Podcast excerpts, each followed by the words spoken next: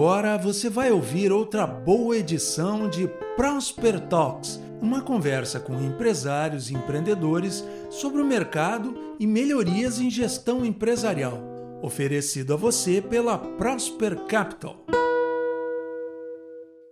Boa noite a todos, sejam todos muito bem-vindos. Estamos aqui para mais um Prosper Talks. Nossa conversa de hoje é com Fabrício Guedes, sócio fundador e CEO da Venco Technologies, e Eduardo Meirelles, diretor comercial da Everest Ridge. Sejam muito bem-vindos. A nossa conversa é um painel de tecnologias e serviços que garantirão o futuro do seu provedor e dos seus negócios. Boa noite, Fabrício. Boa noite, Sandro. Muito obrigado pelo convite. É um prazer estar podendo participar com vocês desse evento e fico à disposição aí para a gente conversar e debater sobre os temas tão relevantes aí para o nosso setor. Boa noite, obrigado, Fabrício. Boa noite, Eduardo. Tudo bem? Seja muito bem-vindo. Boa noite, Sandro. Boa noite, Fabrício. Boa noite a todos aí que estão nos assistindo. É, queria agradecer também aí, porque realmente é um, é uma, é um prazer estar participando aqui com vocês. Vamos ver o que a gente consegue aí falar, debater desses temas aí tão importantes que estamos colocando aí. Beleza. Uh, Fabrício, eu, o Fabrício ele é uh, engenheiro de formação, mestre de administração também, tem MBA em Fundação Getúlio Vargas, tem uma passagem bastante bacana com mais de 25 anos aí de experiência no mercado, uh, executivo da SAP, né, da Senior Sales Executive, e agora na última passagem, investidor anjo, lá na UOL, aceleradora, junto comigo, meu colega investidor, né, Fabrício. E agora é uh, Chief Revenue Officer e fundador da Venco Networks. Conta um pouco mais da tua história empreendedora, a tua passagem nesses momentos para nós, Fabrício.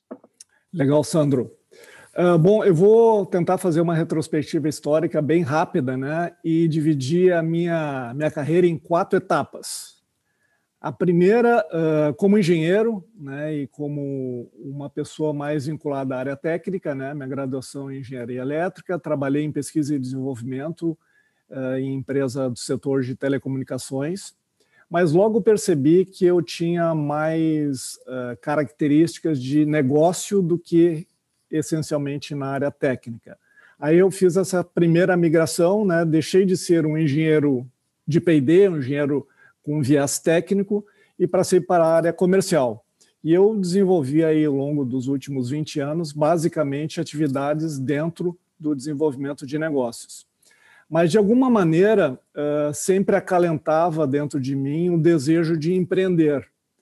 E, e tinha um, um ponto, um, um pedaço de frustração por não ter tido efetivamente tomado esse passo enquanto empreendedor.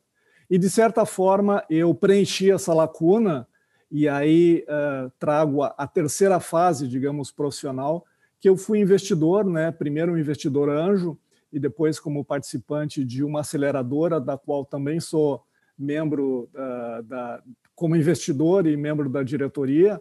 Então, eu preenchi parte desse, dessa lacuna, desse de, meu desejo de empreender, ajudando outros empreendedores, seja fomentando financeiramente, quanto na parte de mentoria, discussão, seleção das melhores ideias, posicionamento de mercado e assim por diante. E aí, ano passado, uh, numa situação bastante diferente em função da, do ano uh, de, de Covid-19 e tudo mais, resolvi, junto com um grupo de, de profissionais, fundar uma empresa numa situação bastante inusitada. Né? O, o mundo estava uh, se transformando de uma maneira radical e a gente quis transformar esse limão numa limonada. Né? Quem sabe vamos pegar a situação tão complexa que o mundo está vivendo e a gente entendia que havia oportunidades, inclusive decorrente desse cenário, e fundamos a Venk Networks, que depois eu vou conversar um pouquinho mais, mas essencialmente é, no Brasil e na América Latina, né, ela atua como uma integradora ofertando serviços e produtos na área de telecomunicações. E um dos nossos focos principais, se não o principal, no Brasil e no resto da América Latina, são justamente empresas de telecomunicação, seja provedores ou, ou empresas tradicionais de telecomunicação. Bacana, Fabrício, obrigado. Uh, Eduardo Meirelles é formado em ciência da computação, tem uma passagem bastante interessante como diretor executivo, IT Solutions, Denken IT, uh, e também dentro da Everest Wish como diretor comercial, diretor de comercial e marketing. Foi meu colega na Brasil Telecom, apesar de não nos, nos, conhecermos naquela época, né, Eduardo? Mas ambos trabalhamos nessa empresa aí, né? Hoje conhecida como Oi. Conta um pouco para nós a tua história aí, a tua, tua uh, caminhada. É, eu sempre fui, a minha formação também sempre foi técnica, né? Eu, eu sou DBA, né? Então minha formação técnica é, é DBA. E aí a gente, eu comecei muito nessa questão, parecido com o Fabrício, eu entendia que ser técnico não era muito meu negócio, né? Meu negócio era conversar, bater papo e tentar pesquisar algumas oportunidades, né? E aí, durante muito tempo, eu eu, eu acabei sendo do Grupo de Açúcar, Brasil Telecom, né? É, quando a gente trabalhou junto. E aí surgiu uma oportunidade de eu morar em Santa Catarina. E aí, em Santa Catarina, eu fui para uma empresa onde era uma filial angolana. Passei dois anos e meio lá em Angola. E quando eu voltei, estava é, com uma vontade de começar a empreender um pouquinho. E aí a gente acabou, acabei empreendendo, e aí essas, essas empresas como Whitecom, como, como a Denken, foram virando, é, viemos fazendo algumas fusões, e aí chegamos na Everest aí em 2012, a Everest foi fundada em 2010, é, fomos uma empresa, somos hoje uma empresa focada em, em provedores de internet, eu acho que hoje de consultoria mesmo, empresa de consultoria em serviços, eu acho que nós somos, acho que, é, uma das únicas que realmente focamos em provedores de internet e operadoras. Então, 90% do nosso faturamento hoje é com provedores de internet e operadoras. A gente, a gente acaba que a gente focou nesse mercado, entendemos que é o nosso negócio e desde então estamos aí. Hoje a gente atende aí dos grandes é, a gente já atende, eu acho, dos grandes dos médios, a gente atende acho, uns 80% deles aí. São clientes nossos aí. Estamos trabalhando, né? É, com a pandemia, a gente entendeu o nosso momento também. É, a gente começou a mudar um pouco o nosso portfólio. Então, hoje a gente é, ainda tem a parte de consultoria, mas hoje a gente está focando muito no, na questão de anti-DDoS. É, viemos com produtos, criamos uma cloud é, privada, então hoje nós estamos em, na Equinix SP2, 3 e 4, criamos a parte de storage, é, backup e, e nosso SOC. Então a gente e a gente está focando esse ano, 2021, em criar produtos para ser revendido pelos ISPs. Então são produtos white label que o ISP vai revender com a marca dele. Então esse é o nosso o nosso foco hoje para para o mercado de SP, a nossa novidade para 2021. Bacana, Eduardo. Um, eu gostaria de provocá-los agora a repensar um pouco mais aí. Um, qual que é o futuro do mercado de SPs no Brasil? Né? É, porque ele é uma, tem características muito peculiares que uh, permitiram esse mercado ser bastante descentralizado e, ao mesmo tempo, a gente vê uh, convergência e consolidação acontecendo no mercado. Né? E, de acordo com vários levantamentos né, eh, das associações setoriais, a gente tem um número bastante grande, eh, alguns milhares de clientes aí, eh, provedores, né, dentro desse mercado. Como é que você, como é que você enxerga, então, Fabrício, o futuro do mercado de SPs no Brasil? Depois eu passo a palavra para o Eduardo também. Tá certo. Bom, é, essa é uma pergunta bastante interessante e sem uma resposta precisa, né? Algumas características a gente sabe que, que já estão ocorrendo, né? Que são a consolidação, né? Do, do, do dos pequenos provedores em provedores médios e, e, e, e provedores aí de, de uma cobertura nacional, né? Cada vez mais esse mercado tende a, a se consolidar por fusões e aquisições. Esse é o primeiro ponto, que é claro. Um segundo ponto que eu destaco é que uh, cada vez mais os provedores que queiram, que queiram sobreviver, eles precisam se readequar para deixar de serem meramente transportadores ou, ou, ou empresas que conectam uh, os seus clientes para oferecerem serviços adicionais para além da conexão básica. Porque todos os, os, os clientes hoje, uh, para eles pouco importa qual o tipo de tecnologia, qual o tipo de acesso, a experiência do usuário é o que conta. Então, é relativamente. Uh, uh, não, não existe, em, em relação a, a diversos provedores, um diferencial de oferta puramente de acesso, de conectividade. Então, cada vez mais, e isso se, se caracteriza uh, maior ainda, em maior nível por conta da, da, da pandemia e da necessidade de todo mundo estar conectado, é que os provedores tenham no seu portfólio produtos e serviços que uh, passem a ofertar uma melhor uh, navegação, uma melhor interface com o usuário, uma maior, melhor experiência do seu uso. Então, no final, a conectividade é uma plataforma, mas o que realmente vai importar é a aplicação e o que o usuário tem como experiência do serviço provido pelo, pelo provedor de internet. Bacana, Fabrício. Eduardo, como é que você enxerga o futuro do mercado de SPs no Brasil?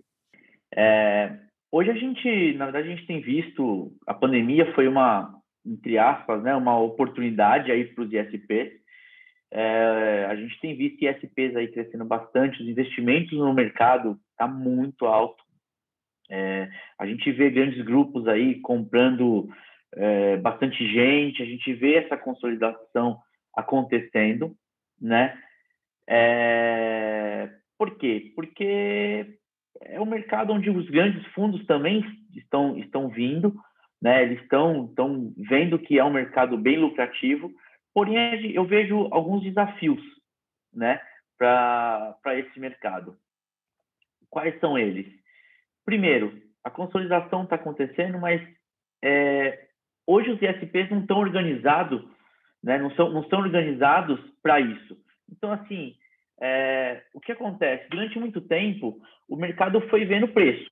Então, vamos lá, um, um ISP cobrava um, um, acesso de 100 mega a 100 reais, o outro ia lá e cobrava 90 e tentava e tentava ganhar no preço. Hoje em dia, é, os preços já estão bem agressivos, é, a lucratividade já vem baixando bastante, mas o que acontece?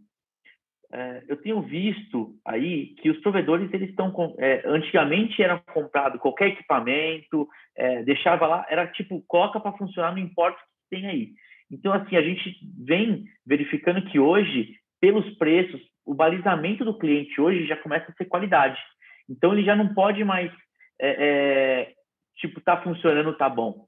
Então acho que isso começou a mudar e eles começaram a se organizar. Por quê? Porque se se organizar é, eles vão, vão sair do mercado. Então, se não tiverem um caixa muito bem, bem feito, então um, um, uma forma de investir, porque antigamente era ele mesmo ia ali, lançava a fibra no poste, não pagava aluguel de poste, não, não tinha nada dessas coisas, e hoje isso aí não está mais acontecendo. Então a gente tem aqui em São Paulo, por exemplo, a concessionária de energia está cortando fibra de todo mundo que não está pagando.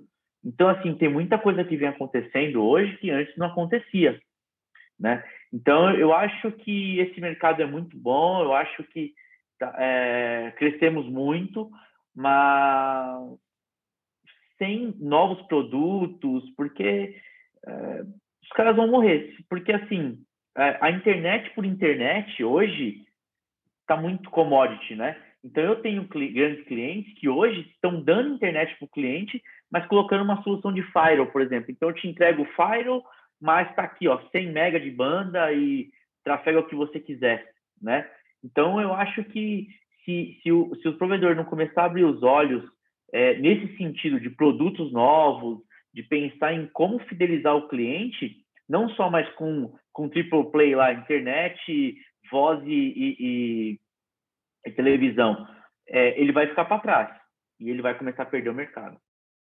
Aproveitando uh, o, o, gancho aí do Meirelles, eu queria fazer mais um comentário, né?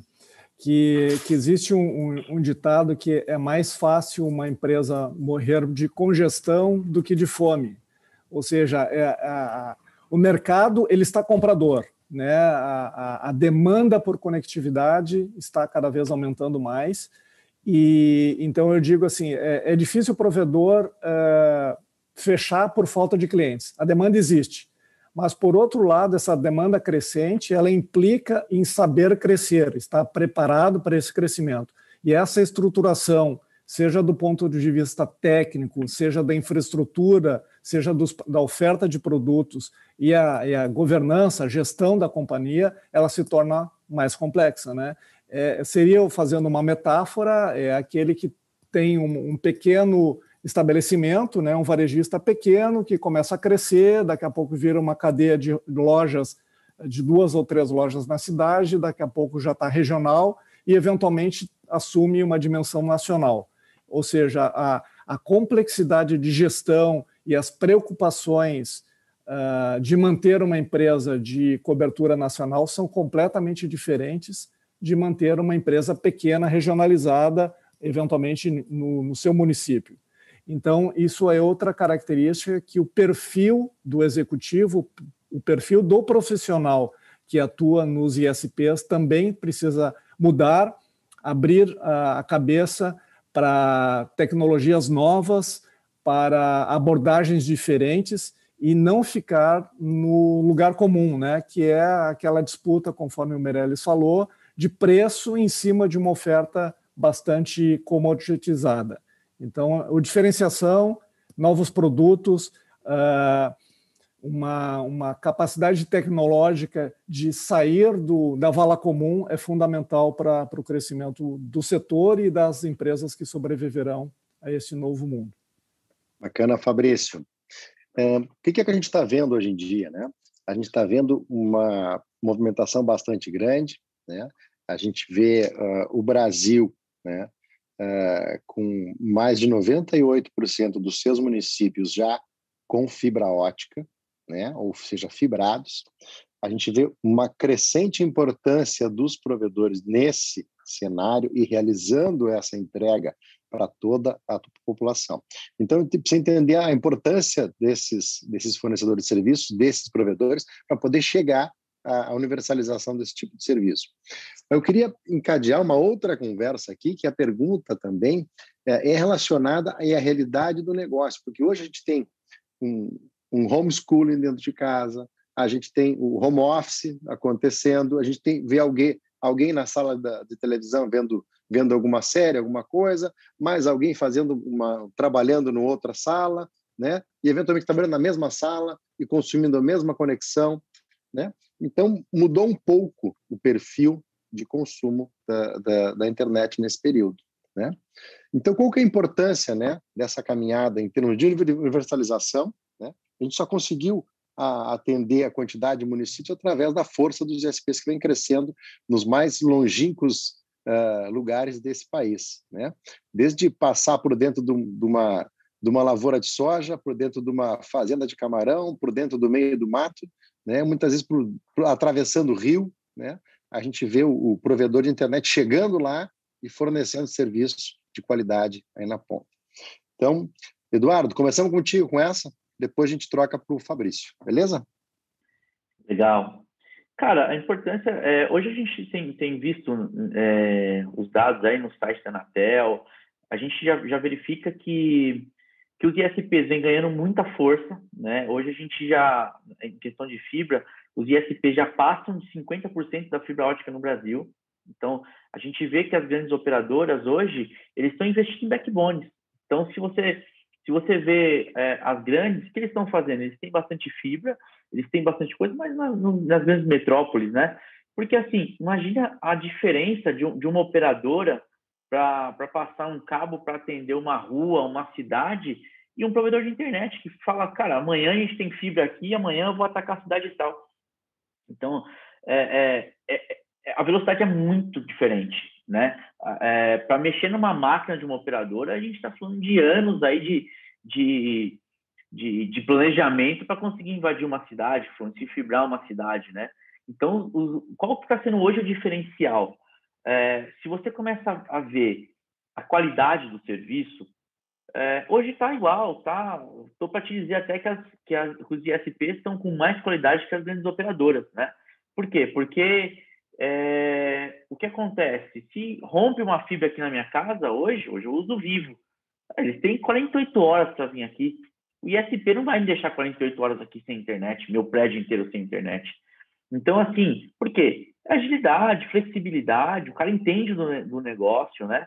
E aí, é, eles vêm crescendo muito. Se você for ver o revenue share de, de, hoje de, de market share, na verdade, né, da, de operadoras versus ISPs, é, vem crescendo bastante os ISPs, eles vêm tomando bastante coisa. E aí agora a gente começa a ter algumas coisas que, que chamam aí, por exemplo, as redes neutras, famosas redes neutras. O que, que vai ser disso? O ISP não, eu não vejo. Tem, tem dois lados, né? O lado bom de eu posso montar hoje um ISP e eu atendo o Brasil inteiro, né? Então minha rede neutra, eu atendo, pego aí a rede da Vivo, da Oi, da, da TIM, sei lá de quem, e eu atendo o Brasil inteiro. Então, vocês estão aí em Porto Alegre e eu vou te falar assim: quer ir na sua casa? O endereço eu tenho aqui. Amanhã eu te instalo. Tem isso, isso tem essa facilidade. Mas, em compensação, é... eu vejo com uma dificuldade muito grande das grandes operadoras conseguirem fazer essas entregas, né? Eu acho que fica difícil porque o ISP em si, ele não vai querer entregar o, o quintal da casa dele, né? Para vem aqui, fibra aqui, não vai entendeu? Então eu vejo isso como uma grande dificuldade. Então é, tem um lado bom essa neutralização de rede, mas eu vejo com a dificuldade de literalmente de, de perfil mesmo. Eles não vão conseguir entrar numa dessa. Eu acho que é besteira eu entregar é, o que eu tenho para para conseguir pegar uma rede virtual. Então assim é, hoje a nossa realidade é nós estamos onde estamos porque o Brasil é um continente, né? A gente é um, é um país continental, entre aspas, né? Então, assim, é, estamos onde estamos hoje é, em questão de tecnologia, de fibra ótica, de, de, de, conectividade, graças aos ISPs, porque se a gente dependesse ainda das operadoras, e eles estão correndo atrás. Então, hoje, qual que é o movimento que eu vejo aqui, pelo menos em São Paulo, eu atendo as grandes operadoras hoje, o que, que eles estão fazendo? Cara, a gente vai fazer projetos apenas de backbone, e vão comprar última milha para atender quem a gente precisar. Então, e aí compra última milha de quem? Acaba é, colocando isso para os provedores. Então, assim, acaba que a rede neutra vai trazer concorrência, que é bom para todos, né? Isso é, é, é, é uma coisa boa, mas eu vejo isso como uma, uma oportunidade aí. Eu penso assim, pelo menos, né? Bacana, Eduardo, muito bom. Fabrício, o que, que tu pensa nesse tema da, da, importância dos SPs na mudança do perfil de consumo? Vamos lá. Primeiro, primeiro ponto, né? Ah, na, na famosa pirâmide de Maslow, né? Que tinha aquelas necessidades básicas, né? Hoje, ah, comunicação está na base da pirâmide. Nenhuma empresa, nenhuma pessoa consegue sobreviver e consegue estar inserida no mundo atual sem uma conectividade 24 por 7. Então, é, é imperioso que a gente uh, uh, consiga prover às pessoas e às empresas, de uma maneira geral, uma conectividade de altíssima qualidade. Segundo ponto, uh, que também foi abordado aí pelo Meirelles, a questão de agilidade. Né? O próprio Darwin, há mais de 200 anos, falou que quem sobrevive, aquele que vai vencer na disputa não são os maiores, os mais fortes, são aqueles que são mais ágeis, mais rápidos. Então, tamanho não é documento no nosso setor. Se você tiver uma capacidade de prover atendimento com qualidade, produtos diferenciados, uma tecnologia inovadora, você vai conquistar cada vez mais espaço. E, e um comentário que o Meirelles também fez em relação à utilização de redes de outros para prover os seus próprios serviços enquanto provedor é uma realidade muito uh, latente e muito real através da utilização de algumas tecnologias como a, o famoso SDN, né? redes uh, dimensionadas por software que eu posso a partir da minha estrutura, inclusive utilizando uh, fibra de outro provedor, a atender o meu cliente regional, o meu cliente de cobertura nacional. Ou seja, eu não tenho mais a necessidade de ter a conectividade nas minhas mãos. Eu posso usar acesso de terceiros e prover um serviço over the top. Né? Eu consigo, a partir da rede que ele tenha, prover o meu serviço. Só que isso uh, implica em se atualizar tecnologicamente, em se atualizar do, uh, do ponto de vista de, de capacidade de prover o, o, o conhecimento para prover esse tipo de serviços. Né? Então, é, é, tem outro aspecto também que eu acho extremamente relevante, é que ele é uh, um pouco mais uh, social, digamos assim, mas uh, embora todos sejamos empresários, é que o nosso setor a gente tem que ser orgulhoso de poder estar desenvolvendo o nosso país, né? Nos, nos quatro cantos do Iapoque ao Chuí, de leste a oeste, os provedores de internet e as empresas de telecomunicação são sim mola propulsora de todo o crescimento do nosso país. E se a gente pensar aí no setor de agribusiness, né, que está crescendo muito e é a bola da vez, o centro-oeste brasileiro, uh, Mato Grosso, uh, toda essa região, ela tem muito a se desenvolver e, e no, no, arrasto de todo esse desenvolvimento, as oportunidades para o nosso setor também se tornam cada vez mais pujantes. Então, é, é um compromisso entre uh, poder prover o serviço e, em contrapartida, a gente ter mais oportunidades pelo justamente o fato da gente estar ajudando essas regiões a se desenvolverem e crescerem. Muito bacana essa, essa contribuição também, Fabrício.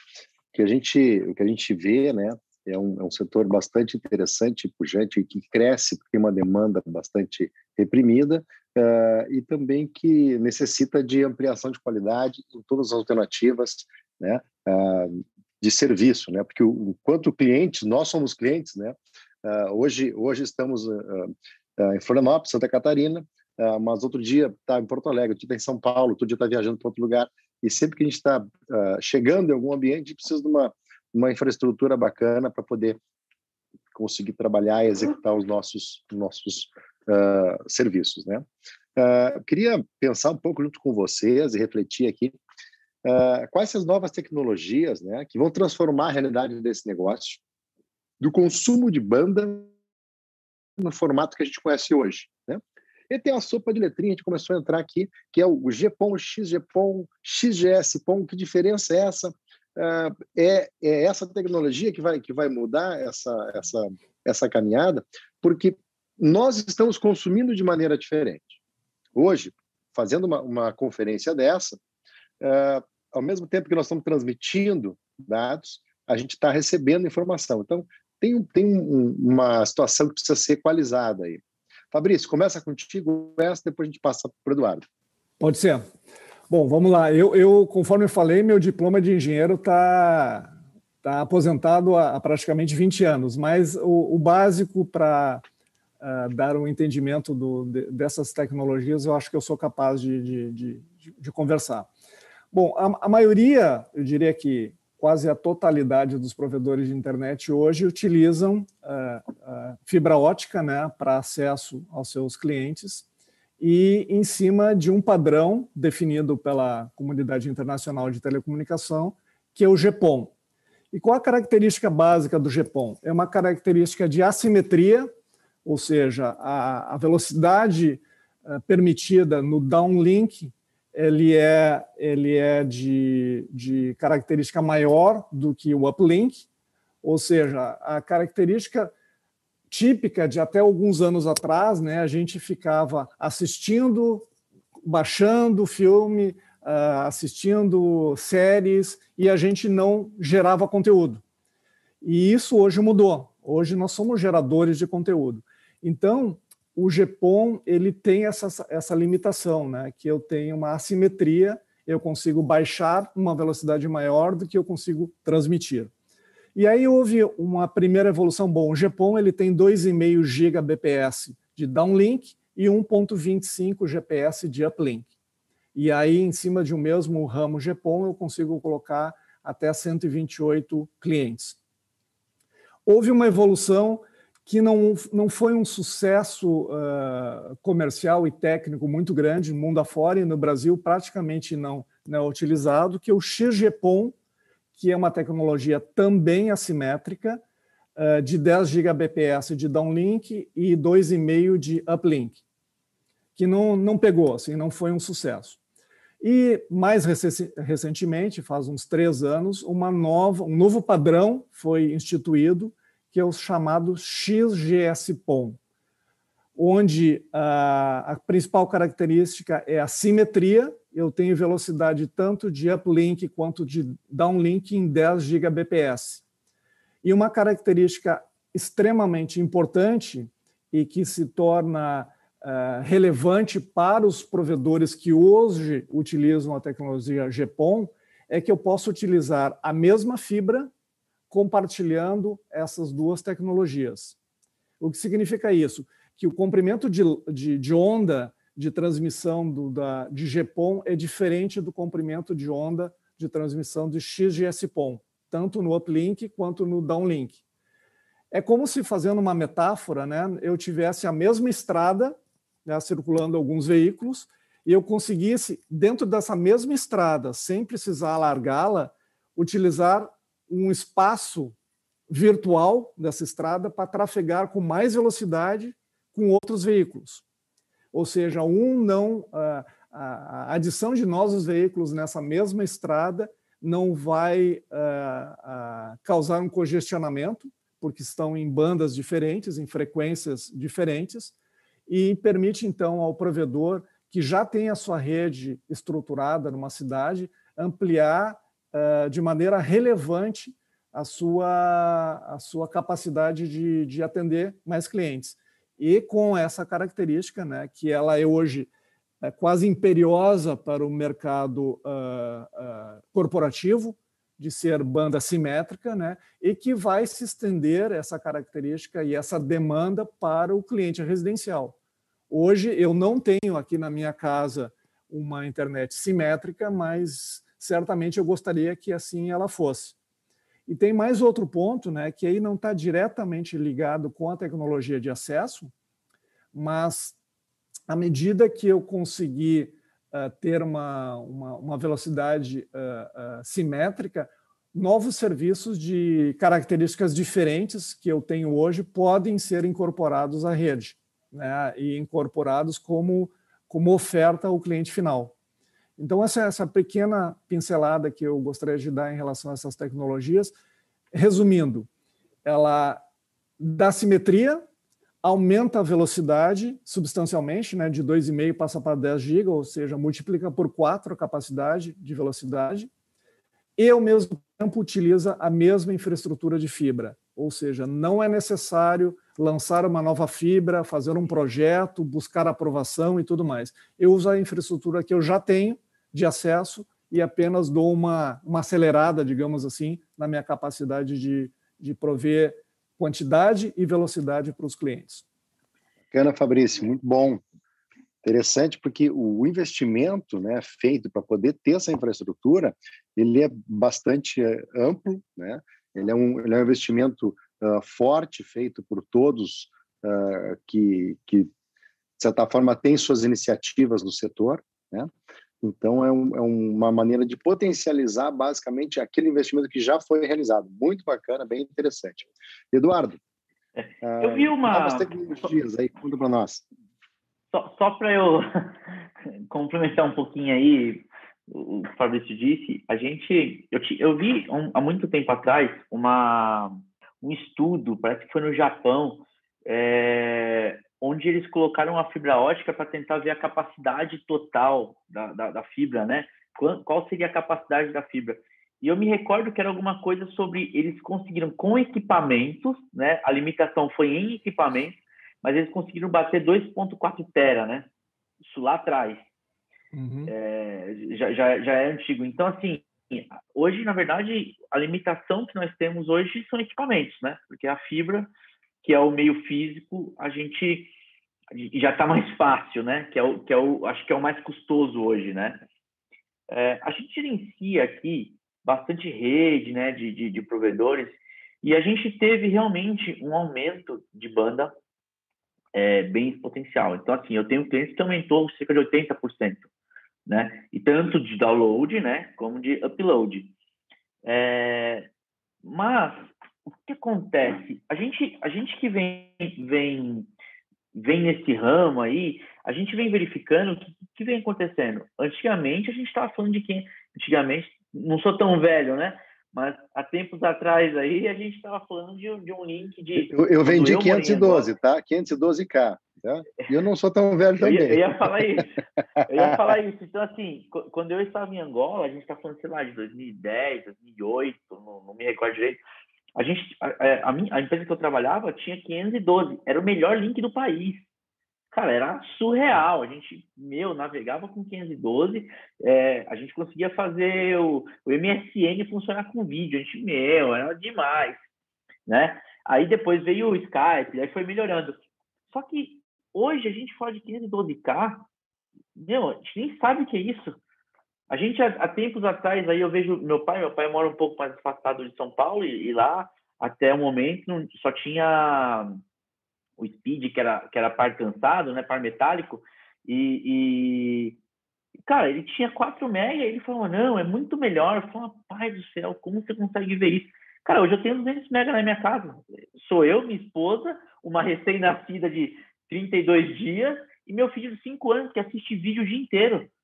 Então, assim, é, hoje em dia já vem o 4K, então a gente já fala hoje em dia de 10 GB como se não fosse nada. Tipo, ah, vou comprar banda, vou comprar 10 GB aí, não é nada. E aí as pessoas reclamam que, ah, mas é, o valor do Mega está caindo muito, tem gente pagando 2 reais, 3 reais aí sem impostos. Cara, tá caindo, mas antigamente você comprava um giga. Hoje você está comprando 10. Né? Então, assim, a lucratividade continua sendo a mesma, só que a diferença é a seguinte: se hoje você é, não, não, pensar, não se planejar em equipamentos, é, é, você vai colocar uma porta. A gente, há dias atrás, a gente tinha o TecPom, há, há dias atrás, a gente tinha o EPOM, né? Atrás. O cara que investiu, eu tenho um cliente que, que tinha EPOM para 64 mil assinantes. Ele tinha acabado de colocar. E ele falou: Meu, ah, chegou o concorrente aqui com o GPOM, tá tirando todos os meus clientes. Ele falou, cara, o que eu tenho que fazer? Tem que reinvestir de novo. Ele falou, pô, investi errado, porque eu achei que estava melhorando a tecnologia e já estava atrasado. Então, assim, se esse cara não se programar e já pensar em, em, em equipamentos melhores, é, mais parrudos aí, inclusive para a casa do cliente, meu, esse cara vai ficar atrás. Então, quando você começa a pensar que hoje, se você olhar, é, tem planos aí. Eu tenho um cliente de Macapá que ele, eu falo para ele, pô, você entrega um giga de na, na, casa do cliente, ele fala, não, eu entrego mil mega, né? Eu até brinco com ele, eu falo, pô, mil mega, ele fala, é, um giga é 1024. Ele falou, e outra, se eu falo que é um giga o cliente final, ele não vai entender. Ele vai achar que voltou um mega. Mas a gente está falando de entregar na casa do cliente um giga. Gente, é muita coisa, é muita banda. E assim, é tudo conectado. Então, aqui, aqui em casa, tô eu aqui com o computador, eu tô com o celular, eu tô com o relógio, eu tô com fone de ouvido, eu tô com N devices aqui em casa, todos conectados. Então, assim, a gente está falando da, da, conexão, e é até uma brincadeira que eu faço, que hoje o cliente final, ele deixa de pagar a conta de luz, mas a de internet ele paga. Entendeu? Ele fala, não, a da internet não pode faltar. Porque quem somos nós hoje sem internet? Já se imaginaram aí daqui a pouco sem e-mail um dia? Que, que isso? Sem, sem, sem o celular no WhatsApp? Cara, eu acho que isso nem existe mais. A gente não consegue nem, nem pensar sobre isso. Então, assim, de novo, batendo em provedores, crescimento, estão tendo demanda, o mercado está ali bem legal, mas, de novo, sendo repetitivo. Se não se planejar, não comprar certo, não fizer um bom planejamento, como, como o Fabrício disse, não só financeiro, mas técnico, é, de gestão, cara, esse cara vai ficar para trás. Para colocar mais um tempero aí na, na nossa conversa e na, na, esteira do que comentou o, o Meirelles também, uh, para além do acesso, né, eu acho importante que a gente faça uma discussão de outra temática. Uma coisa que está ocorrendo uh, no setor de telecomunicações, que ocorreu há mais tempo dentro dos data centers, é a chamada desagregação do hardware e do software o que, que acontecia assim há 20 anos no data center, né? Eu tinha um computador para cada uma das aplicações que eu precisava rodar no data center. Se eu tinha um RP, eu comprava uma máquina, rodava aquele RP. Se eu tinha um CRM, eu comprava uma outra máquina e rodava aquele CRM. Se eu tinha uma, uma, um aplicativo de, de bilhetagem, eu comprava uma máquina, rodava o aplicativo de bilhetagem naquela máquina. O que, que denotava isso? A primeira coisa é uma falta de otimização dos meus recursos computacionais né? Porque eventualmente eu, eu tinha uma máquina rodando ah, quase praticamente a vazio e outra máquina no seu limite e eu precisava atualizar aquela máquina que estava no limite. Isso é o primeiro ponto.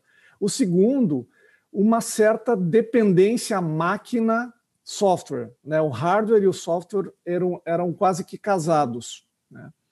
Isso, então, o que, que aconteceu? Os, os, os, os data centers se deram conta que não precisavam mais disso.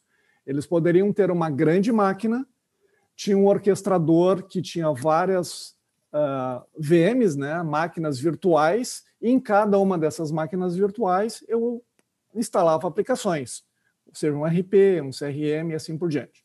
Isso antes da nuvem, né? Com a nuvem esse conceito então uh, tornou ainda mais mais amplo e mais uh, difuso, né? De, de, de conceitos de realidade de máquinas virtuais em todos os pontos. Mas no setor de telecomunicações, a gente tem percebido aí uma, uma tendência que ela é muito, muito forte mesmo nos Estados Unidos e Europa, e está chegando com bastante força aqui no, no, no, Brasil também, que é a desagregação do hardware e o software. Ao invés de eu comprar soluções de um fornecedor que me obriga a ter a, me, a caixa dele e a aplicação dele, eu compro uma caixa genérica, que seria o equivalente lá para o data center a um grande computador, e é um computador genérico, não na característica de ser menos valoroso do que um computador para um propósito específico, mas justamente porque ele pode rodar diversas aplicações diferentes, ele vai ter um, um prazo de sobrevida muito maior do que um hardware que foi desenhado especificamente para rodar uma única aplicação e me gera também uma não dependência de um único fornecedor. Então, seria uma máquina uh, que a gente é o conceito de uma máquina branca, né, uma, uma caixa branca, um white box, que ela é um hardware genérico que roda um sistema operacional que tipicamente é um Linux, e em cima desse Linux eu consigo colocar diversas funções de rede virtualizadas. Então, eu consigo transformar uma caixa uh, branca com um, um, um, sistema operacional simples e, e, e, e, genérico, como um Ubuntu, por exemplo, e aí eu começo a rodar ou uma função de roteador, ou uma função de um SD-WAN, ou uma função de um firewall, ou uma interface para conexão de dispositivos IoT, ou um dispositivo de segurança, sei lá, de monitoramento, ou um PABX virtual, enfim, na mesma caixa, ela está habilitada a rodar diversas funcionalidades. E a grande beleza dessa solução é que eu consigo, ah, em cima de um mesmo equipamento, incorporar ou eventualmente retirar alguma das funcionalidades. E eu vou usar uma outra metáfora para tentar explicar isso. Hoje, na nossa residência, quando a gente está montando uma cozinha, por exemplo, eu tenho que comprar uma geladeira, eu tenho que comprar um fogão, eu tenho que comprar um ar um, sei lá, uma batedeira, eu tenho que comprar um forno de microondas, ou seja, eu tenho equipamentos distintos para cada uma das funcionalidades que eu gostaria de desempenhar. Se eu tivesse condições de ter uma máquina única, uma, um único equipamento, e aí eu aplicaria uma função de software que faz com que aquela máquina tenha a função de microondas. Daqui a pouco eu não preciso mais microondas. Eu só simplesmente troco esse software, ao invés de ter um microondas, ela vira um congelador. Não seria muito mais otimizado do ponto de vista de racionalidade, tanto de espaço quanto do meu investimento, fazer com que a mesma máquina possa desempenhar funções diferentes? E esse é o conceito, então, de função virtualizada de rede, né? e que ela é ela, ela se torna mais uh, uh, atrativo e mais flexível quando o meu equipamento é um equipamento aberto, que elimina esta, esse conceito de, de se tornar um refém, né, que é o, o termo usado é lock-in, né, um vendor lock-in. Eu compro de uma determinada máquina e eu fico uh, refém daquela máquina, daquela marca. Ah, eu quero ou, colocar uma nova função uh, virtual. Ok, ou tu compra um outro equipamento meu, ou você tem que pagar uma licença porque só roda as minhas licenças. Não vai conseguir instalar licenças de outro fornecedor. Então você vira dependente, vira refém de um único fornecedor. Então esse conceito ele está sendo uh, imposto pelas operadoras da Europa e Estados Unidos, dizendo assim: eu não aceito mais me tornar um refém. Eu quero que o meu equipamento seja um equipamento genérico e que eu possa manipular as funções de rede de acordo com a minha necessidade, na velocidade com que eu queira, e mais do que isso, tenha a capacidade de escolher o meu, o meu fornecedor de solução. Na mesma máquina que eu tenho um roteador de, da marca X, eu, por alguma razão, quero mudar para a marca Y, né? eu mudo para a marca Y dentro da mesma máquina, simplesmente reinstalando uma, um, um software. Né? Lógico, todo esse conceito ele tem por trás uma retaguarda de gestão, preparação, uh, treinamento, ou seja, não é uma passagem de um dia para o outro. Não, não se recomenda, inclusive, fazer essa revolução, esse Big Bang, né? trocar tudo de um dia para o outro. Mas vocês, enquanto empresários uh, do setor que gostariam de estar preparados para otimizar a sua rede, para oferecer melhores serviços aos clientes finais e ter uma série de benefícios, tanto do ponto de vista de investimento quanto gestão da sua rede, é uma dica que eu considero bastante relevante. Né? Pensar nesse conceito de função virtualizada de rede e utilização de, uh, de equipamentos genéricos né, que não impõem esta situação de, de se tornar refém de um único fornecedor. Fabrício, Fabrício essa, essa, só mais um essa, essa revolução dá para fazer até o final de abril aqui ou não, hein? Nós estamos no dia 28, é. dá para fazer assim rapidão? Depois, depois eu de deixo meus dados de contato. Demora um pouquinho mais rápido aí. Dá, dá para fazer. Eduardo, sim, eu, ia, eu ia até te...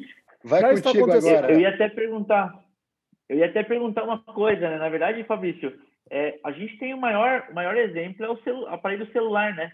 Sim. O aparelho celular ele faz tudo. Inclusive faz ligação hoje em dia também, né? Inclusive faz ligação. exato, exato. Porque assim, se, você for ver, cara, o celular hoje ele faz tudo. Você não precisa de notebook para mais nada. Eu acho só a facilidade ali para digitar. Mas, cara, você tem tudo no celular. Tudo. Uhum. Tudo que você precisar. Entretenimento, é, trabalho, tá tudo ali. Né? É, uma, uma revolução legal que o pessoal aqui no Brasil tem feito, a gente falando de GPOM ali, eu, eu, eu me lembrei, Hoje em dia, temos alguns fabricantes aqui no Brasil de, de GPON que hoje eles funcionam. Se você comprar o LTD, qualquer ONU que você colocar já funciona. Então já está aberto, já já está bagunçado o negócio. Já tipo, cara, o que eu conseguir vender vai funcionar e, e, e vice-versa, né?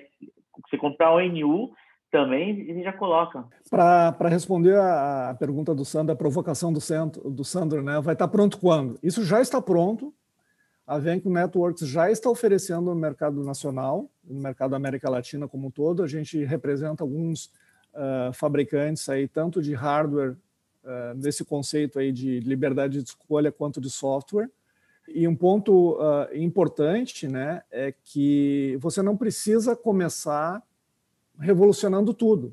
Você pode começar aos poucos, né?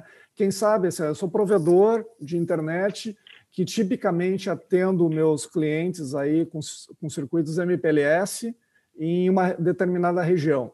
Mas o meu cliente final gostaria de uma experiência diferente, né? talvez uma maior disponibilidade, ou uma redução do custo, ou uma cobertura numa região que eu não tenho fibra, que eu preciso utilizar a estrutura de acesso de um outro provedor parceiro, né? Esse mundo hoje ele está cada vez mais de colaboração e menos de competição, né? A gente também, enquanto provedores, a gente tem que entender que, que vale a pena a gente dividir o bolo para que todos cresçamos, né? Ao invés de cada um ficar uh, uh, apenas restrito à sua região, a gente pode abrir novos horizontes, né, utilizando a infraestrutura de, de provedores num regime de colaboração. Agora, para que isso ocorra, essa tecnologia de, de, de, dimensionamento de rede, né, através de software, é, é, é, imperioso. Né? Eu não consigo fazer a gestão disso de uma maneira tradicional. Então, o que eu estava uh, comentando antes, se você tem um, um, cliente que gostaria de fazer uma experiência, né, ele é um, um exemplo que a gente sempre utiliza, né, um varejista no interior do Brasil. Eu tenho regiões onde a capacidade, a disponibilidade é muito ruim ou ela está restrita a um ou outro acesso. Eu consigo dar ao meu cliente final, ao varejista, na sua loja no interior do Mato Grosso do Sul, uma composição de dois ou três links. Esse link pode ser de fibra do provedor, pode ser uma, uma, um, um, celular, né, um LTE, e pode ser um satélite, por exemplo. Né? Mesmo que a infraestrutura de satélite não seja do provedor, eu vou ofertar ao cliente final, que é meu cliente, uma experiência de uso de melhor qualidade, uma maior disponibilidade, sem que eu tenha que ter controle e, e propriedade sobre o acesso. O que eu vou ter propriedade é na gestão, na administração, na monitoria de todos esses links né, do meu cliente final. E com com essa tecnologia e, e com, com, o conceito né, de, de SD-WAN, por exemplo, eu vou transpor essa barreira de acesso. Eu vou poder ofertar serviços agregados ao meu cliente. Eu posso, daqui a pouco, é um varejista. Quem sabe você ofertar internet para o seu cliente da loja, né, para o seu consumidor final. E eu posso, Beleza. através de um SD-WAN, fazer todos esse tipo de, de configurações. Isso é muito bacana, Fabrício, muito joia. É, e para ter essa, essa caminhada, de certa forma, né, o, o, próprio, o próprio cliente na ponta, em termos de provedor, né, uma solução, ele vai precisar de um planejamento financeiro, um planejamento tributário, um planejamento de investimentos, ele precisa otimizar essa, essa relação que ele tem os investimentos já realizados para os investimentos que ele precisa fazer para fazer essa transformação dele, né? Isso é especialidade da casa, né? porque quem conta com especialistas vai mais longe. O objetivo também da nossa conversa é a gente trazer as novidades e, ao mesmo tempo, uh, conseguir refletir sobre melhores práticas, né? Eu queria, queria perguntar com vocês agora, né? A gente está se caminhando um pouquinho mais para o final da nossa conversa. Eu queria que vocês trouxessem alguns cases que vocês consideram interessantes aí, de clientes que tiveram um resultado bacana dentro uh, das soluções de vocês, o que eles conseguiram melhorar em termos de resultado, né? Começar com o Eduardo. Pensando um pouquinho mais aí sobre as soluções que foram aplicadas, né? Que tipo de retorno esses clientes conseguiram ter dentro das soluções através dos cases de negócio? Legal. A gente tem isso aqui. Um deles a gente chama de engenharia de tráfego. Esse aí é, um, é bem sensível aí para o cliente final, porque é, o resultado sem, normalmente é muito bom, né? Então, assim, a gente tem um, um provedor no sul do país que a gente conseguiu economizar, é um case que está lá no nosso site até, a gente conseguiu economizar fazendo esse serviço, replanejando, redesenhando todo o backbone, né? entendendo o seu tráfego, o interesse de tráfego da rede, a gente conseguiu economizar 600 mil mensal de compra de, de link, de transporte, né? A gente conseguiu economizar bastante. A gente tem um outro case bem legal aí, que é um, que é um marco para a gente, que é o próprio IP Eletronet, a gente conseguiu em três meses que eles entrassem nos mais bem, nos 100 mais conectados do mundo, né? Do mundo. Então, assim, é, um, é, um, é uma coisa bem legal. E a gente tem alguns cases com, com cloud, onde a gente retira é, do cliente. Então, Fabrício aí, se quiser, pode usar nossa cloud aí, Fabrício, para instalar seus, seus serviços aí, contem conosco aqui, onde a gente tira bastante coisa do cliente, porque assim, não ao cliente ter a salinha do CPD. Não existe mais isso. Né? É, hoje ele coloca tudo na nuvem, data centers, ele não tem mais atrás dele um menininho que fica de fone cuidando de um rack cheio de, de computador. Então isso já não existe mais, né? Então a gente é, até porque isso não pode mais acontecer. Né? Ele, não tem. É, foi o que o Fabrício estava dizendo. Ah, ele tira lá do servidor. Antigamente era um servidor para o ERP, um servidor para o banco de dados, um servidor para o AD. Não, hoje ele tem um, um hardware grande em um data center, outro hardware grande em redundância. Para quê? Para se um lado cair, ele já atende com o outro. Então tá aí. A gente lá atrás a gente via é, a, a VMware, né, hoje virtualizando aí servidores, a gente achava tudo fantástico. Falava, cara, mas isso aí não vai pegar, não vai. Hoje em dia a gente nem imagina a gente vivendo sem a VMware. E isso vem acontecendo aí com, com serviços de rede. A gente hoje, a gente tem aqui serviços de roteadores aqui, nós temos aqui de virtualizados, né? Então, é, é uma licença, mas que você coloca numa VM e você leva para onde quiser. Caiu aquela máquina, vai para outro, a gente hoje roda bastante ST1 aqui, né? A gente, a gente acaba tendo bastante empresas aqui com ST1 do mesmo jeito. Lógico, a gente tem muita gente que tem caixa, a gente prefere normalmente até entre aspas, né, para o cliente final entregar numa caixinha bonitinha lá, do que chegar com um servidorzão também, né? Mas tem um lado, acho que tem, tudo tem, tem seu lado, mas eu acho que a virtualização, é, é, cara, essa ideia de, de tirar o software porque hoje em dia tudo é software, né? Ainda que seja embarcado numa caixa, nada mais é do que um software, né? Então, é um servidor, aquilo lá é um servidor. Hoje você pega, por exemplo, eu tenho Sky aqui. A Sky nada mais é o, o que o é um servidorzinho ali, é um computadorzinho, né, que, que tem tudo, tem um HD para gravar os filmes, para rodar as coisas, cara, então embarcado no software, no sistema operacional. Então, eu acho que isso é o futuro, né? E e o Fabrício é, tá, tá bem aí à frente do nosso tempo aí, já com uma estrutura legal, né, Fabrício? Pra, pelo que eu entendi, já, já com isso tudo pronto. Então, já estamos aí no futuro. Bacana, bacana, Meirelles. Bom, vou, vou fazer um comentário assim. Eu vou dividir, digamos, os, a nossa proposta de valor e vou dar exemplos em relação a isso em três grandes aspectos. Tá? O primeiro é a maximização da infraestrutura de fibra ótica. Né? Eu consigo fazer com que o provedor multiplique, é o milagre da multiplicação dos pães. Né? Ele vai multiplicar a sua capacidade de rede sem necessidade de fazer um deployment de mais fibra, tanto em, velocidade quanto quantidade de clientes atendidos. Esse é o primeiro ponto. Ah, e tem mais um detalhe: eu posso fazer uma extensão de rede. Ah, por exemplo, se, se a minha rede hoje é eu tenho um POP que já chegou no seu limite. Eu posso, utilizando a fibra que já atende aquele POP, usando uma tecnologia XGS-PON, fazer um backhaul e tornar aquele POP como mais um, uma, uma, uma, capacidade de fazer um POP adicional. Ou seja, eu faço uma extensão da, na minha fronteira da minha rede sem investimentos substanciais em rede. Então, primeiro ponto, otimização de rede. E aí nós temos casos aí de desde provedores até operadoras maiores que estão já com esse conceito sendo implementados, tá? com ganhos. Uh, na verdade, o ganho é a não necessidade de investir mais. Né? Em cima da mesma infraestrutura, eu consigo multiplicar a minha capacidade. Sem retorno de investimento já feito, né? Já feito, é exatamente. de um novo investimento. É retorno do investimento que já fez. Então, é mais resultado frente ao investimento que ele já pagou. Já fez, já fez. Né? Eu maximizo o meu ativo. Eu maximizo o meu ativo. Né? Lógico, eu vou ter que ter, ter alguns eletrônicos adicionais na minha rede para potencializar isso, mas frente ao custo de deployment de rede, isso aí é insignificante. E outra coisa, tem um ganho que é, que é intrínseco de time to market. Né? Eu não preciso esperar para construir uma rede nova eu já utilizo a rede que eu tenho para aumentar a minha capacidade. Então, esse é o primeiro ponto.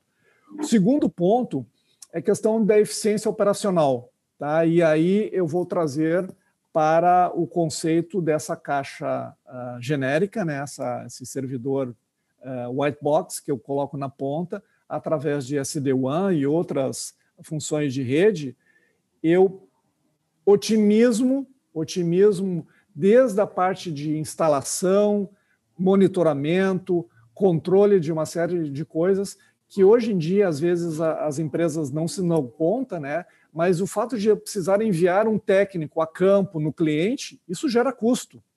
gera desgaste, gera uma série de, de processos adicionais que podem ser resolvidos de maneira remota através de uma tecnologia mais avançada. Ou seja, eu tenho ganhos uh, significativos aí da ordem de 20, 30, 40% nas despesas relacionadas a trabalho de campo, porque eu não preciso mais deslocar o técnico para fazer eventualmente uma manutenção que ela pode ser resolvida remotamente por software.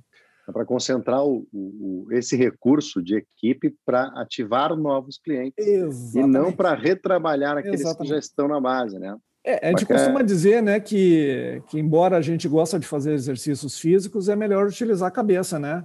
É, é se vocês pedirem para mim, ah, eu quero.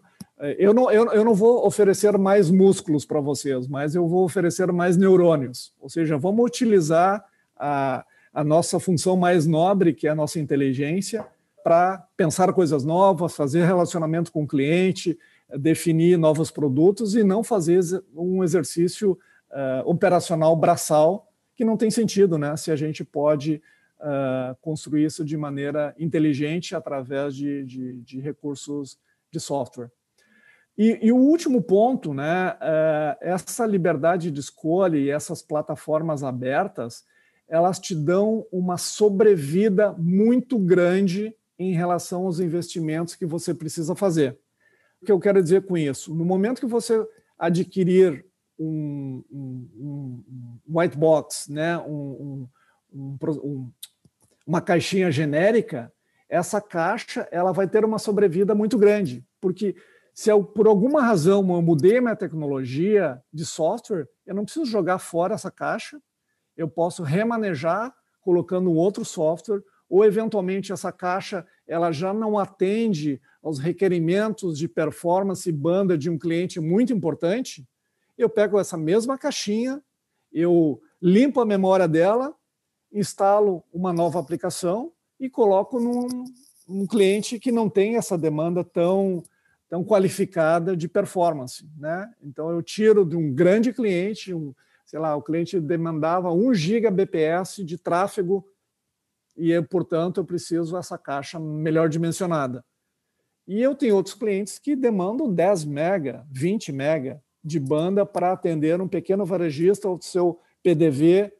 Uh, eh, e, e, então, assim, eu posso reutilizar esse equipamento ao longo do, do seu uh, ciclo de vida, né, de, por diversas vezes, e sem a necessidade, então, de, de, de compra de novos equipamentos.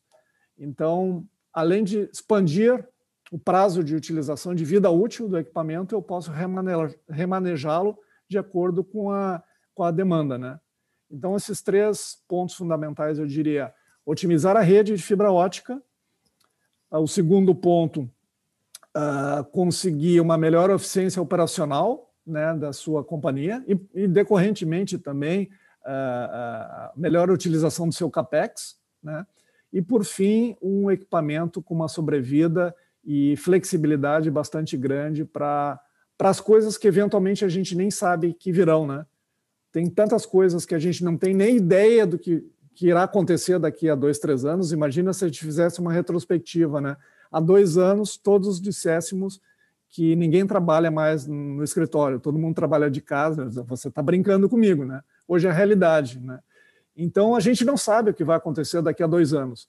Agora, uma certeza eu tenho: o mesmo, a mesma caixinha eu vou conseguir utilizar tendo uma nova função em software e, portanto, esse descasamento né, do, do hardware e software é muito importante e a não dependência de um fornecedor único também é, é relevante para manter a saúde das empresas. Muito bacana, Fabrício.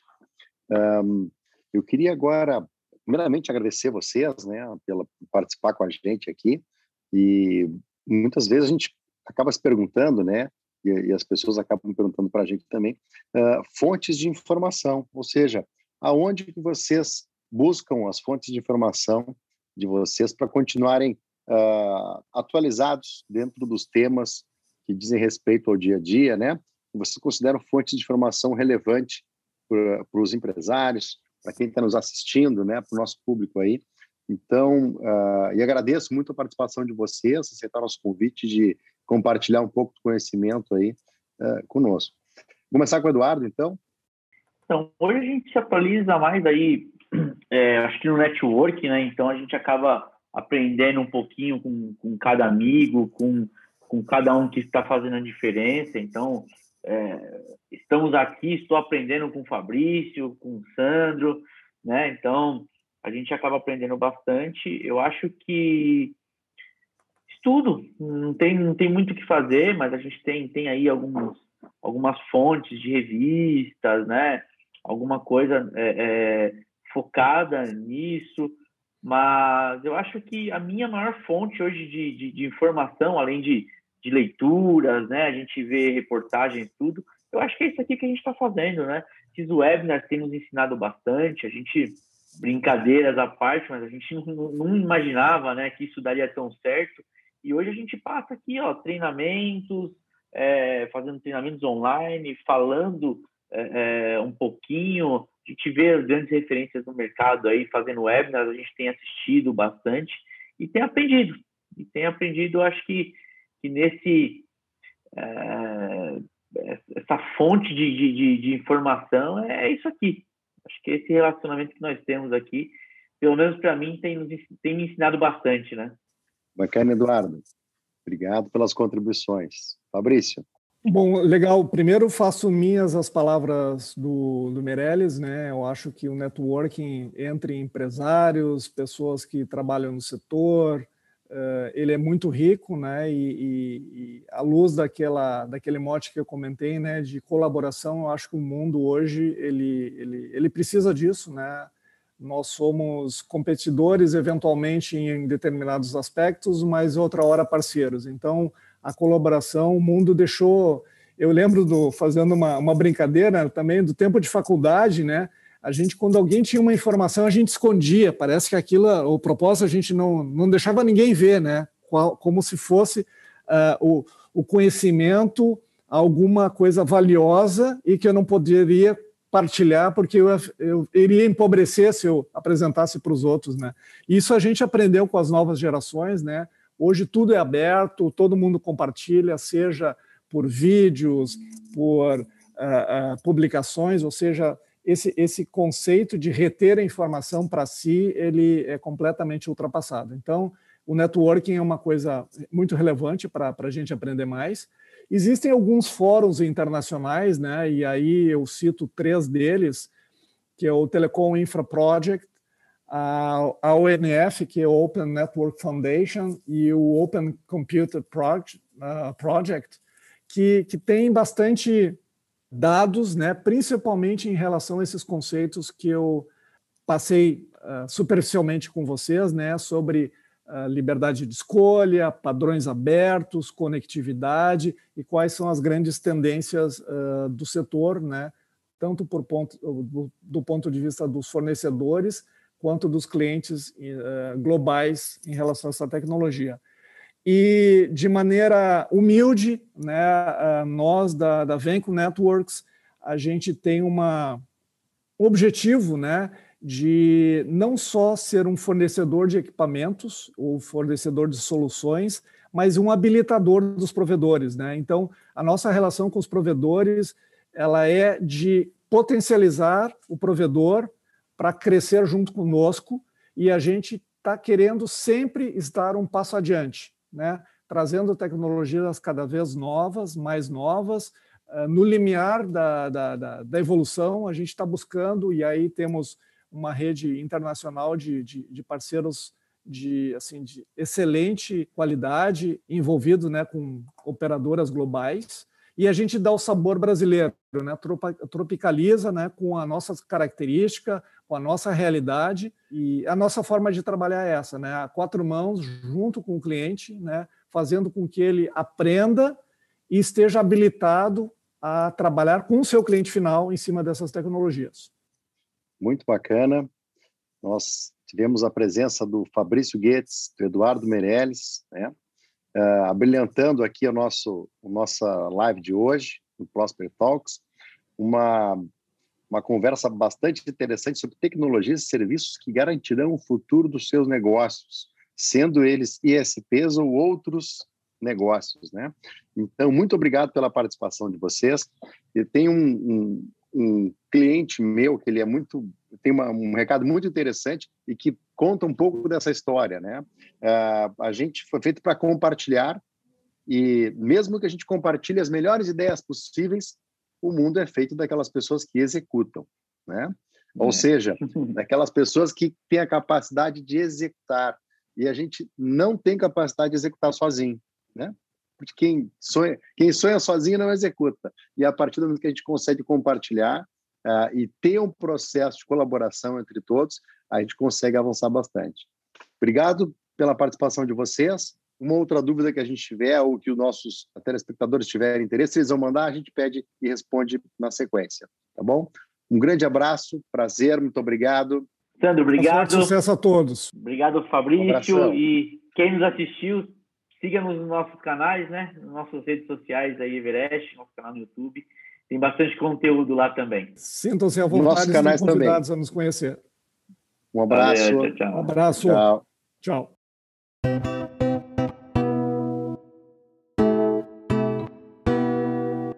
Termina aqui mais um Prosper Talks, uma boa conversa com a equipe da Prosper Capital.